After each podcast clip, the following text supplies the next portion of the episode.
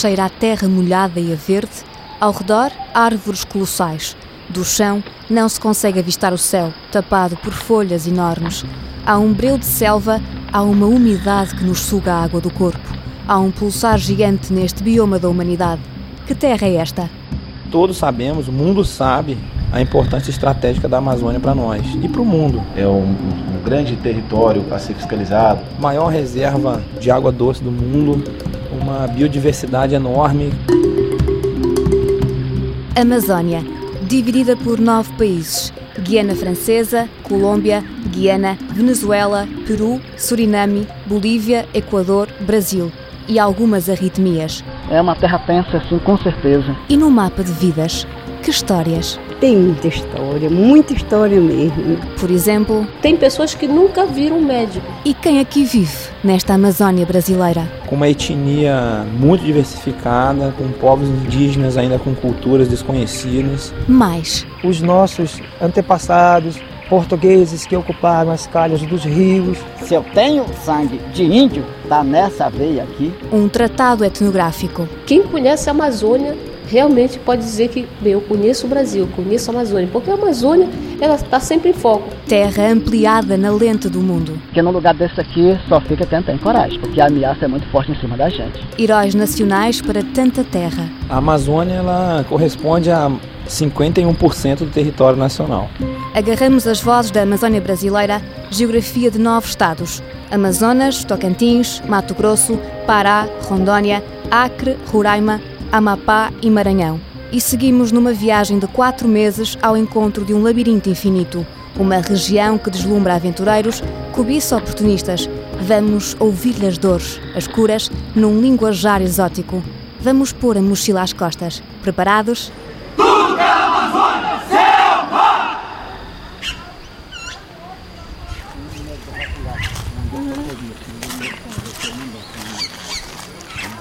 Pisamos terra exótica, a norte do Brasil, em Belém do Pará, ilhas de Ananindeua, canoas nas margens dos rios, cabanas onde moram ribeirinhos. E aqui, tem muitos bichos? Ih, agora pegou. Olha, ainda tem. Tem o feroz, tem o surucucu, né? Surucucu? Cobra, uma cobra venenosa. Ah, e come-se? Não, mas ela picou, se não for logo o barro barreta, acabou. Quando mata, aleja. E como se faz quando a cobra pica? Aqui? Antigamente fazia logo um remédio de uma folha com leite da banana Santo Mé. Aí o pessoal tomava com uma hora, passava dor. Mas isso era os velhos que sabiam fazer antigo. Hoje não, nós não sabíamos, que nós não, ninguém passou esse conhecimento pra gente. E agora morde um aqui, corre pro Barro Barreto, pra cidade e vai pra lá. Porque o surucucu, ele picou a gente assim, agora com meia hora vira noite. Vira noite, diz o caboclo, que é como quem diz, morrer. E ainda só agora aqui chegamos. É melhor apresentar este ribeirinho da ilha, Gilberto Navegante. Sou filho da Amazônia. Nasci aqui na Amazônia e enquanto eu estiver vivo não vou sair da Amazônia não. Pele morena mais parda, filho de índio com mestiço branco, caboclo e português. A minha avó que casou com meu avô Macedino era filha de um português. Dente de ouro, o nome dele. Já entramos na herança. Começamos a anotar histórias. Que outras se escondem aqui nesta terra? Eu não vou contar porque muitas pessoas não acreditam, né? Conte-nos. Foi para isso que viemos à Amazônia. Quando a noite escura, você anda por aqui nem enxerga a trilha. É um breu. Na cidade as pessoas têm medo de, de bandido. Aqui na ilha é, é cobra, surucucu. Eu tenho medo danado de noite disso. E outro medo? E aqui ainda tem muito gato maracajá, que é aquela onça pintada pequena. E que mais aqui na mata? Curupira também tinha bastante aqui nessa mata. Quem é o curupira? A curupira diz os antigos que é a mãe do mato, né? A gente entra na mata de noite, se a gente não pedir licença, mundiam a gente, né? A gente roda, roda e não sai do lugar. Se perde. Aí é a mãe do mato. Curupira, um anão de cabelos compridos e vermelhos, com os pés virados para trás. Protege a floresta e os animais. Tem veado, paca, tatu, jacaré. Agora a fruta tem abacaba, tem patauá, o açaí, que é, é o alimento mais rico que nós temos aqui, né? Tesouros amazônicos, o microfone está à escuta. Agarra sentidos. Temos aqui o, o ananim, temos quaruba cedro para move, temos a arara para fazer casco pequeno para a gente pescar, né? Temos é, sucuba, amapá, amapá onde tira o leite para curar o pulmão. Se também a ave dela serve para fazer o fósforo, né? Agora outra coisa também que nós devemos investir aqui na ilha é também nas plantas medicinal. Porque isso daqui com mais uns tempos está acabando, que penso, muitas pessoas levam, que a gente não tinha conhecimento disso. Vinha muitas pessoas aqui e eu não conhecia. Aí pediu, Gilberto, vamos andar na floresta, vamos. Aí subiu nas árvores, levava aquelas sacas de coisa daqui. Biopirataria, roubo de ervas medicinais. Gilberto não segreda mais nada. E lá ao fundo, um pôr-do-sol cor de laranja forte e um rio calmo, cremoso. É melhor irmos, que os mosquitos gostam deste fim de dia para degustar a nossa pele desprotegida do velho mundo.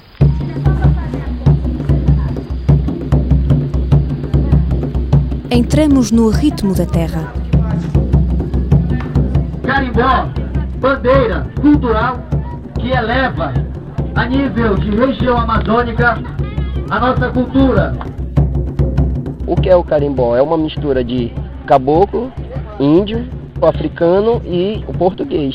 Então a gente, com essa miscigenação de ritmos, nós fizemos o carimbó. É uma dança africana, é. Só que ele é mais influente no Brasil, principalmente no Pará, do que em outro lugar. E quem é este outro caboclo que fala? Meu nome é Oscarino Neto, só que eu sou conhecido como Caíto. Caíto, o músico de carimbó do grupo Flor do Mangue em Marapanim, a norte de Belém do Pará. O carimbó surgiu dos caboclos com a batida do, do, tambor, que é o africano, né, com a dança do português, que era no estalar dos dedos, certo?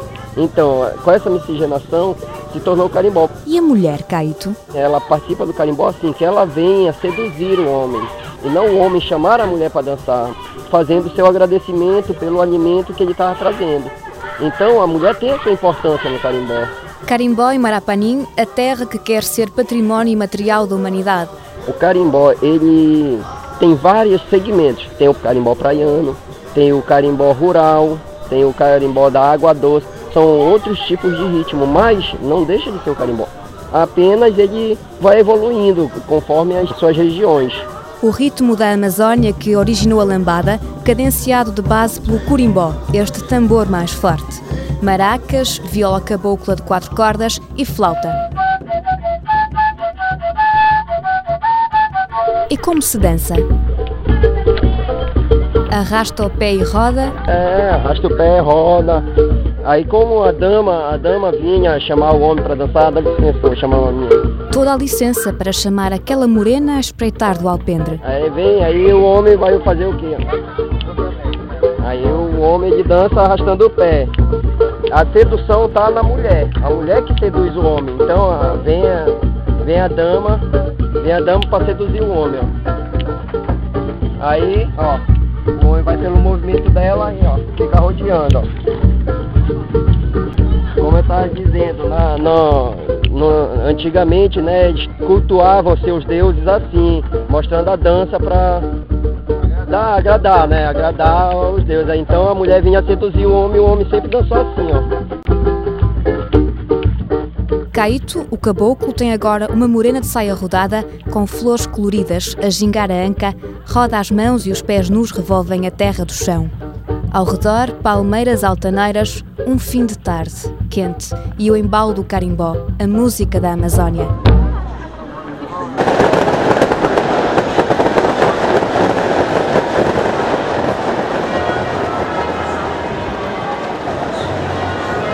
Segundo domingo de outubro, somos convidados à maior festa religiosa da Amazónia, de raízes portuguesas, em Belém do Pará. Ali à frente, na Praça da Sé, uma jovem. Meu nome é Silmara Silva. O que é o Sírio de Nazaré? Ah, o Sírio para mim ele é uma manifestação de fé, né? Grandiosa, a maior que eu conheço. As ruas estão apinhadas e há este calor infernal. Milhões querem olhar a Santa, a rainha da Amazónia, Nossa Senhora de Nazaré.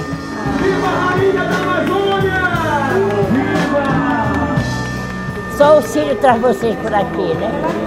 Só o Sírio traz vocês por aqui fala a anciã da casa mais antiga da cidade velha de Belém do Pará, onde em família o sírio acontece. O Neide de Melo Bastos. 93 anos. E o sírio? Para mim é um, um ato de fé e de homenagear a Nossa Senhora, né? Você sabe o que significa o sírio? Ainda não, mas antes pode apresentar-se. Meu nome é Abraão da Costa Mota. Sírio é uma vela muito grande, então as pessoas levavam para acender para a Santa. Então ficou o Sírio de Nazaré. Para quem você vai levar esse Sírio? Ah, para Nossa Senhora de Nazaré. E a partir daí ficou o Sírio de Nazaré. Aí depois começou aquelas festas que as pessoas traziam. Até hoje você vê essa tradição. As pessoas vêm do interior e trazem o seu pato, trazem a sua farinha, trazem o seu peixe e levam para casa dos seus amigos, que é uma coisa muito familiar. Uma espécie de património herdado dos colonizadores portugueses através dos padres jesuítas no século XVII, em Belém do Pará. É considerada a maior festa religiosa do Brasil e do mundo reúne mais de 6 milhões de pessoas. Eu acho que isso marca muito a questão da formação de nacionalidade, de raízes religiosas, culturais, crenças, valores que a cidade, eu acho que melhor incorpora, e principalmente por estar ligada pelas origens da cidade, uma origem portuguesa, uma casa portuguesa com certeza, com os hábitos portugueses. Todos os anos, a adoração à Santa motiva procissões, romarias e missas durante duas semanas na região amazónica. O dia principal é o segundo domingo de outubro, em Belém, com a procissão que sai da Catedral Metropolitana até à Basílica de Nazaré. Mas é sobretudo em família que se comemora o Sírio. É o Natal dos paraenses. É uma coisa singular. Nem o Natal tem um significado tão grande como o Sírio de Nazaré. E o que se come? Pato do tucupi, maniçoba, que é uma espécie de feijoada paraense, né? As doces de cupuaçu, de bacuri, de frutas regionais. Essas são os carros-chefes. E tem a nossa farinha, né? o nosso arroz de jambu, são produtos típicos da região. Degustamos um linguajar exótico. Ficaríamos mais um pouco, mas ainda temos mais 8 mil quilómetros pela frente.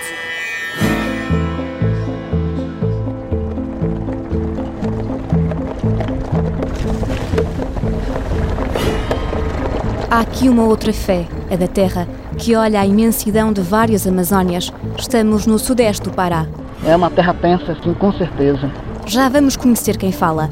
Descemos para sul, de Marabá, pela perigosa estrada PA 150.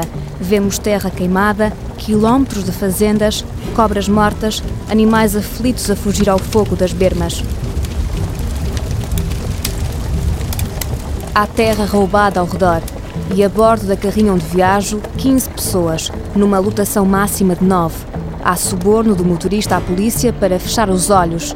É isto que se impõe, a cegueira legal numa terra sem lei. Mais a sul, barracas nos campos à beira da estrada. Entramos. Um acampamento. Ivo Carvalho, o agricultor. Eu me chamo Ivo, né? E hoje eu faço parte da família do MST, inclusivamente do acampamento João Canuto. MST, o Movimento dos Trabalhadores Rurais Sem Terra. Vidas sofridas na luta pela reforma agrária, por uma terra. Já sofri muito, já fui resgatado do trabalho escravo, tanto como duas vezes, ajudei muitos companheiros. Inclusive eu corri atrás do pessoal do Ministério do Trabalho para resgatar uns companheiros que a gente teve numa fazenda, né? E hoje eu estou aqui no movimento dos trabalhadores rurais sem terra, porque a minha família toda são do movimento. Ivo, o lutador pela terra. A luta aqui tem sido difícil, entendeu? A gente já enfrentou o latifúndio muitas vezes, entendeu? A gente não pode ser retirado daqui nem 300 metros, que já está tombando aí com pistoleiro, entendeu? Que a fazenda é cercada de segurança. Qualquer erro que a gente pende para ali para dentro ali já recebe tiro, inclusivamente teve companheiro nosso que recebeu tiro, já foi preso. O MST é uma organização social brasileira de inspiração marxista. As terras onde o movimento assenta acampamento são aprovadas pelo Instituto Nacional de Colonização e Reforma Agrária. Quando são assim legitimadas, significa que essas terras ou estavam a ser exploradas ilegalmente por fazendeiros ou há suspeita de trabalho escravo. Por isso, Ivo, ex-garimpeiro, desfaz equívocos sobre a forma como a imprensa lida com as questões do MST. Fala que nós possuímos arma, nós não mexemos com arma, entendeu? As nossas armas que nós possuímos aqui são foice, machado, enxada, facão, que é as ferramentas para de nós trabalhar para cultivar a terra, para produzir um pouco de coisa para a gente sobreviver. E essa aí chama a nossa luta pela terra. Há vários grupos sem terra no Brasil. O MST é o movimento mais conhecido e organizado, e também o mais polêmico. Ivo, qual é o maior desafio? Num lugar desse aqui, só fica quem tem coragem, porque a ameaça é muito forte em cima da gente. Um exemplo na voz de índio que já foi baleado. Nome verdadeiro? Meu nome é Valdecil Wilson Nunes de Castro. E vêm palavras sempre com esta gravidade. Confrontos entre fazendeiros e membros do MST. A nossa ideia é a terra, lutar contra o latifúndio, mas a terra para os trabalhadores, para esse povo que realmente vive, vive oprimido aqui no estado do Pará mesmo, que é pelos fazendeiros. Já mataram muitos trabalhadores, e esses trabalhos escravos, onde os trabalhadores não tinham proteção de nada. Fizeram essas fazendas todas aí, né? Fizeram os desmatamentos aí, através de, de pistoleiro, vigiando eles. Aí hoje a gente organiza esses mesmos trabalhadores para que expropie essas áreas, né, para fim de reforma agrária. Em 2005, a freira norte-americana Dorothy Stank foi aqui assassinada. Enfrentou fazendeiros, lutou com os trabalhadores. Ivo, aqui no acampamento João Canuto, o que se produz? A gente produz arroz, mandioca, banana, feijão, abóbora, batata, o milho, enfim, que se é necessário na terra, o mamão a gente planta, entendeu? E a gente tem de tudo hoje em cima de um pedacinho prensado que a gente tem aqui. E esperamos que seja cortada essa terra destinada para cada um de nós aquele pedaço, que seria ideal da gente avançar mais na nossa agricultura e no nosso sustento de cada dia a dia da nossa família interna do nosso acampamento. E é no meio deste sonho que se cruzam histórias pesadas desta Amazónia com o cheiro a sangue. Nos anos 70, a ditadura militar distribuiu hectares, deixando uma cultura de terra sem lei. Cheira a ganância, pulsa o trabalho escravo que há pouco o Ivo falou. Como foi? Foi o seguinte, foi contratado por um gato, né, que aqui na região a gente chama gato, né, empreiteiro.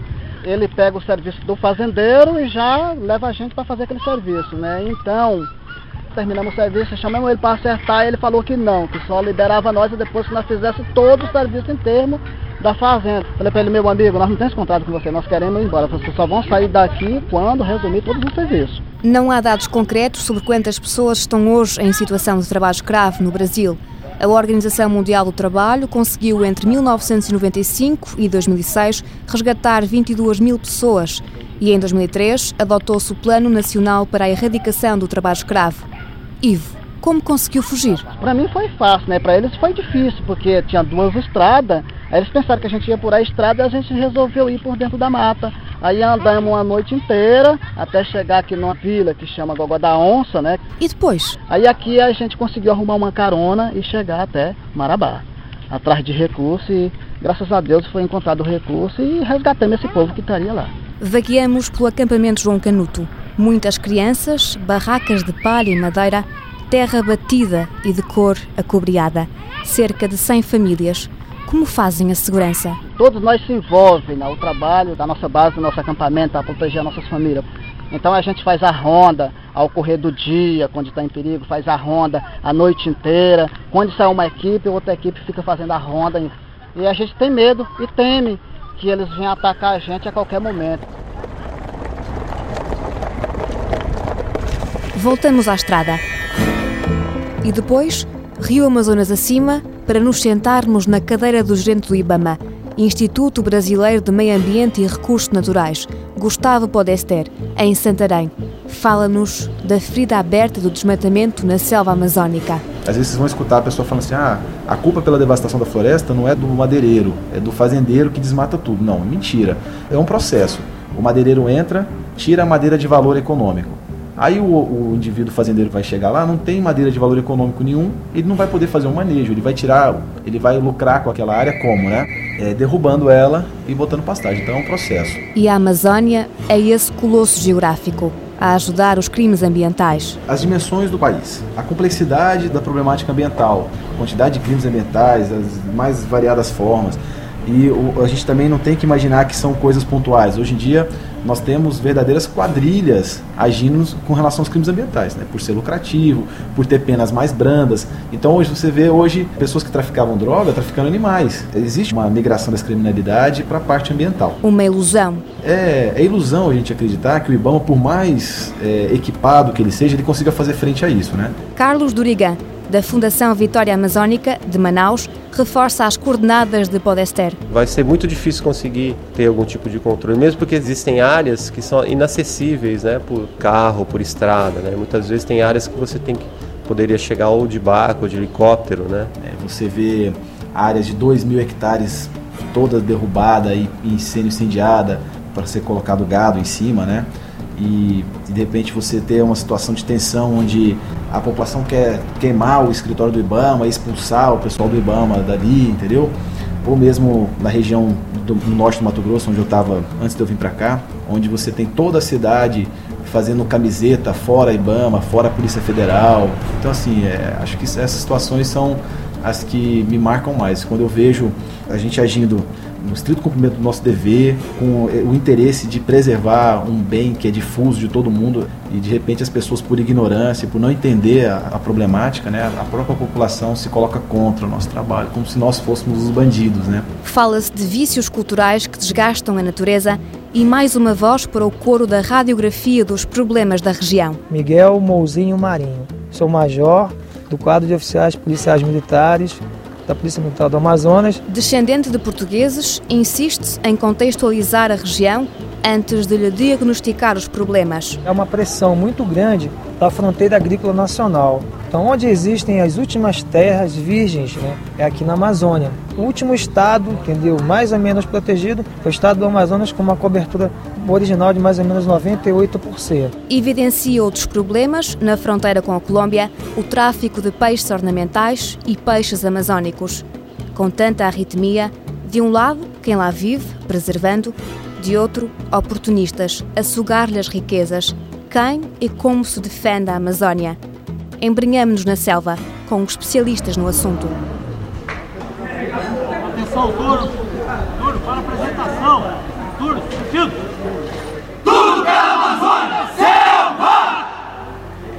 9/4, curso de operações na selva, categoria C. Apresenta-se pronto com uma falta.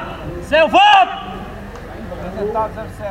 Meu nome é Luciano Casagrande, sou capitão do Exército Brasileiro e atualmente exerço a função de instrutor do curso de guerra na selva. Por isso, vai direto ao tema. Nós todos sabemos, o mundo sabe a importância estratégica da Amazônia para nós e para o mundo. Maior reserva é, de água doce do mundo, uma biodiversidade enorme, com riquezas minerais incalculáveis no subsolo, que nós nem conseguimos ainda mapear toda a riqueza que existe aqui com uma etnia muito diversificada, com povos indígenas ainda com culturas desconhecidas, uma área verde enorme que contribui para a despoluição do mundo. Sim, mas quem defende a Amazônia, capitão? O Exército é o grande responsável por mostrar que a Amazônia está ocupada, que a Amazônia ela é bem defendida, que existem táticas e estratégias bem definidas para a defesa da Amazônia. E o Exército em cima desse objetivo, ele mostra que a Amazônia tem uma grande prioridade. Todo guerreiro traz no peito uma onça. Quem lhe carrega em cima do coração. Quem lhe carrega em cima do coração. Se Deus quiser, um dia vou ter uma. A prioridade do Exército, dos Guerreiros de Selva, o curso que as Nações Unidas consideram o melhor do mundo. Nadar com jacarés, sobreviver na selva, preparar emboscadas em caso de guerrilhas. Eu acho que eu poderia morar na selva sem recurso nenhum que eu ia conseguir, porque a selva eu ando nela como se fosse um shopping center, tranquilamente. Palavra de um guerreiro de selva que já esteve destacado em dois pelotões de fronteira, as unidades militares que vigiam os limites amazônicos. Uma fronteira enorme, praticamente toda fechada, a quantidade de unidades militares que já existem na Amazônia e outras que estão sendo deslocadas.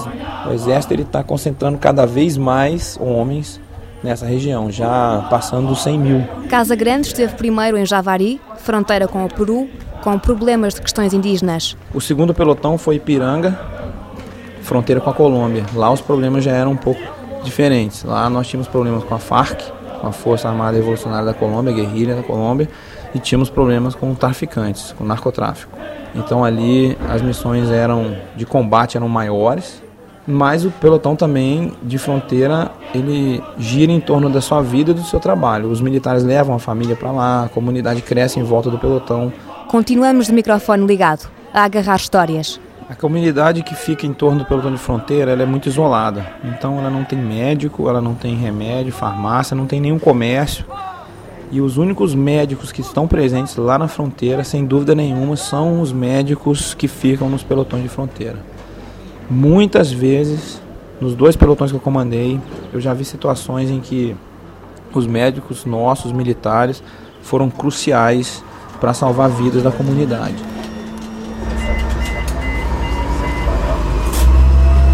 E já que falamos nos pés de barro da Amazónia, a saúde, vamos sobrevoar por três horas a selva para salvar mais vidas.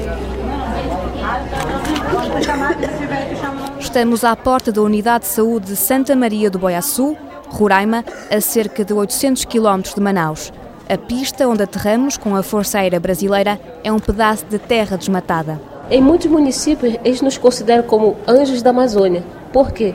Eh, já que nós estamos vindo mesmo do céu, eles acham o seguinte: são pessoas que estão vindo para dar uma luz no final do túnel para eles. E de quem é esta voz que veio do céu? Eu sou a Tenente Coronel Dalzira, chefe do Serviço Regional de Saúde do 7 Comandário Regional e também sou responsável pelas missões Misericórdia e missões Assisos, que são ações humanitárias que a Força desenvolve na região amazônica. E fala dos pacientes? Tem pessoas que nunca viram um médico. E que médicos aqui são precisos, na terra das ervas medicinais? Ginecologia e pediatria, que são as áreas que mais o pessoal precisa, e oftalmologia, porque a partir dos 40 praticamente todo mundo tem problema de vista, principalmente aqui da região amazônica, que o sol é muito forte. Sempre a pessoa vai ter problema de vista, no, no uso óculos escuros.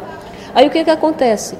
É a oportunidade única que eles têm de ter um especialista. Então o que, que eles fazem? Eles entram no, no, numa canoa e remam o dia todo para chegar no dia seguinte ser atendido. A Força Aérea salva, mas há também um pano de fundo estratégico no auxílio à saúde. Nós estamos fazendo a segurança do país. Né?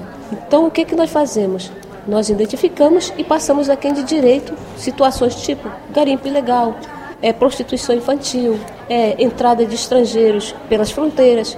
Então tem uma série de situações que nós identificamos e passamos. E uma das coisas importantes é fazer a amizade com a população que a gente chama de os povos da floresta. E a Amazônia é esta nação. Quem conhece a Amazônia realmente pode dizer que bem, eu conheço o Brasil, porque a Amazônia ela está sempre em foco. Então nós como brasileiros temos que conhecer a nossa Amazônia e dar o devido valor que ela realmente merece. Seguimos o rastro das histórias. Vamos ao barco, embalados pela rede subindo Amazonas. Entramos no rio Tapajós. Ali ao fundo, na margem ribeirinha, Suruacá. O que temos aqui? Tem muita história, muita história mesmo. Né? Eu vou contar uma da história de uma cobra grande. Já lá vamos, apresente-se primeiro. Eu sou Martinha Colares Bem. Pensando bem, conte antes a história do Boto, o golfinho da Amazônia que se disfarça de homem sedutor. Do buto foi que a minha mãe contava que um dia foram numa festa. Lá o salão estava cheio de dança.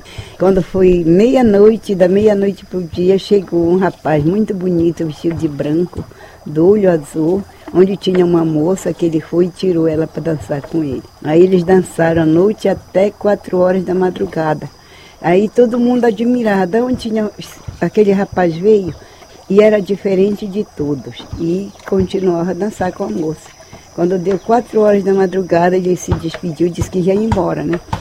Aí ela acompanhou com ele, né?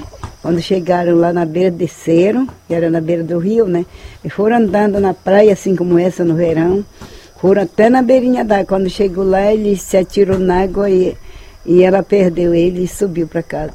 Amazónia de mitos, que é imaginário coletivo, cultura para explicar a vida. Essa história é real mesmo, aconteceu, né? Então a minha mãe, a minha tia, a minha avó, tudo contavam que era verdade. E muitas outras histórias que elas contavam do boto, da curupira, de tudo que existe aqui na Amazônia, nas matas. Ainda temos tempo para mais uma. Atravessamos o Rio Negro, chegamos ao porto de Careiro da Várzea, galgamos a infernal e esburacada Transamazónica e chegamos a Novo Céu, em Altazes, terra do povo indígena Mura. Eu quero que vocês botem tudo isso em jornal para o povo ver, saber o que está acontecendo na nossa área indígena aqui dos Mura, né? Vamos por antes na rádio. É, já está com mais de cento e poucos anos aqui essa cobrança de demarcação da terra, cobrança e nunca saiu essa demarcação de terra. E de quem é esta voz? Do homem que saiu há pouco do meio da mata depois de uma caminhada de uma hora sob 35 graus. O nome é Antônio Batista Mota, Chau da aldeia Tauari. Tuxaua, o cacique ameaçado de morte que luta pela demarcação de terra indígena. Estamos na dele, com plantação de mandioca. O problema aqui é com os fazendeiros e outros forceiros que estão em cima da nossa área, né? A invasão de área indígena, um problema em todo o Brasil e agudizado na Amazónia. E para os Mura, por que razão tanta pressão sobre as autoridades? A gente está impressionando diretamente. Eu sou um cri-cri, sou tipo uma jiquitaia, daquelas bravas. Sou que nem uma impinja, eu estou em cima todo o tempo, né? A gente não tem certeza de quanto era o povo, mas o povo Mura habitou essa região do Madeira, e chegou a habitar Solimões, chegou a habitar Rio Negro. Então era um povo bem guerreiro mesmo. Hoje a gente ainda se baseia nisso, como nós somos guerreiros, né? A gente nunca desiste do sonho que nós queremos alcançar. Então já nós não, não brigamos com flecha, agora a gente briga com os brancos com papel na mão, a gente briga com conhecimento. É como diz o professor de História da Escola Indígena Mura. Meu nome é Mário Omar de Souza, eu sou do povo Mura. Os Mura, o povo guerreiro quase dizimado pelos portugueses, contam alguns historiadores. Hoje, a educação é a flecha afiada. A gente pensou na educação como principal arma para a gente reivindicar nossos direitos, né? valorizar nossa identidade, nossa cultura. Matari Sassá. Como? Aí está dando né, bom dia, os dois, né? Um diz Purangaara, Sanama, bom dia, outro Matari Sassá, bom dia. Ah, bom dia. Matari Sassá, em Engatu, a língua mura, é extinguir-se. E o nome? Amélia Braga Cabral. Professora de português na Escola Indígena Mura, preocupada em repassar conhecimento ancestral. Eles ficam falando, quem descobriu o Brasil, professora? Aí, o Brasil não foi descoberto, já, já existia, os índios já existiam no Brasil. Hoje não, pergunta, quem foi o primeiro cacique? Alguém sabe quem foi o primeiro cacique? Não. Como vocês sabem quem descobriu o Brasil foi Pedro Alves Cabral?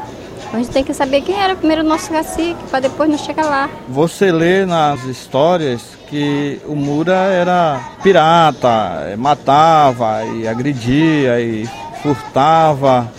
Né? Essa é a visão dos colonizadores, né? Mas aí a gente fala para os nossos alunos que esse foi o que eles escreveram. E nós precisamos contar a nossa própria história. Eu tenho parente legítimo do meu lado e do lado dessa daqui, do lado do meu compadre ali, que ele é nosso parente e ele já disse que não. Ele é, é branco, quer ser branco, né? Agora, na hora do aperto, ele vira indígena. A escola foi fundamental para a identidade mura. A gente está trazendo os velhos para contar a história, contar como era vivido antes. Se eu tenho sangue de índio, tá nessa veia aqui, tá nessa daqui, tá naquele dali, tá naquele de lá, tá na minha mulher, tá na minha comadre. Então, nós somos indígenas.